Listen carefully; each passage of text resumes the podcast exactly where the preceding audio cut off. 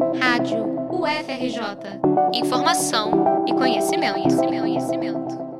O Fórum de Ciência e Cultura abriu seleção para 99 bolsistas do Programa de Apoio às Artes da UFRJ, o PROARTE. As bolsas são voltadas para a formação e a qualificação artística e acadêmica de estudantes de graduação e destinadas a quem está vinculado a um grupo artístico de representação institucional ou projeto artístico institucional da universidade, os chamados Garins e Parins. O edital ProArte apoia a produção cultural e artística da comunidade acadêmica e a realização de espetáculos e atividades formativas em 2022.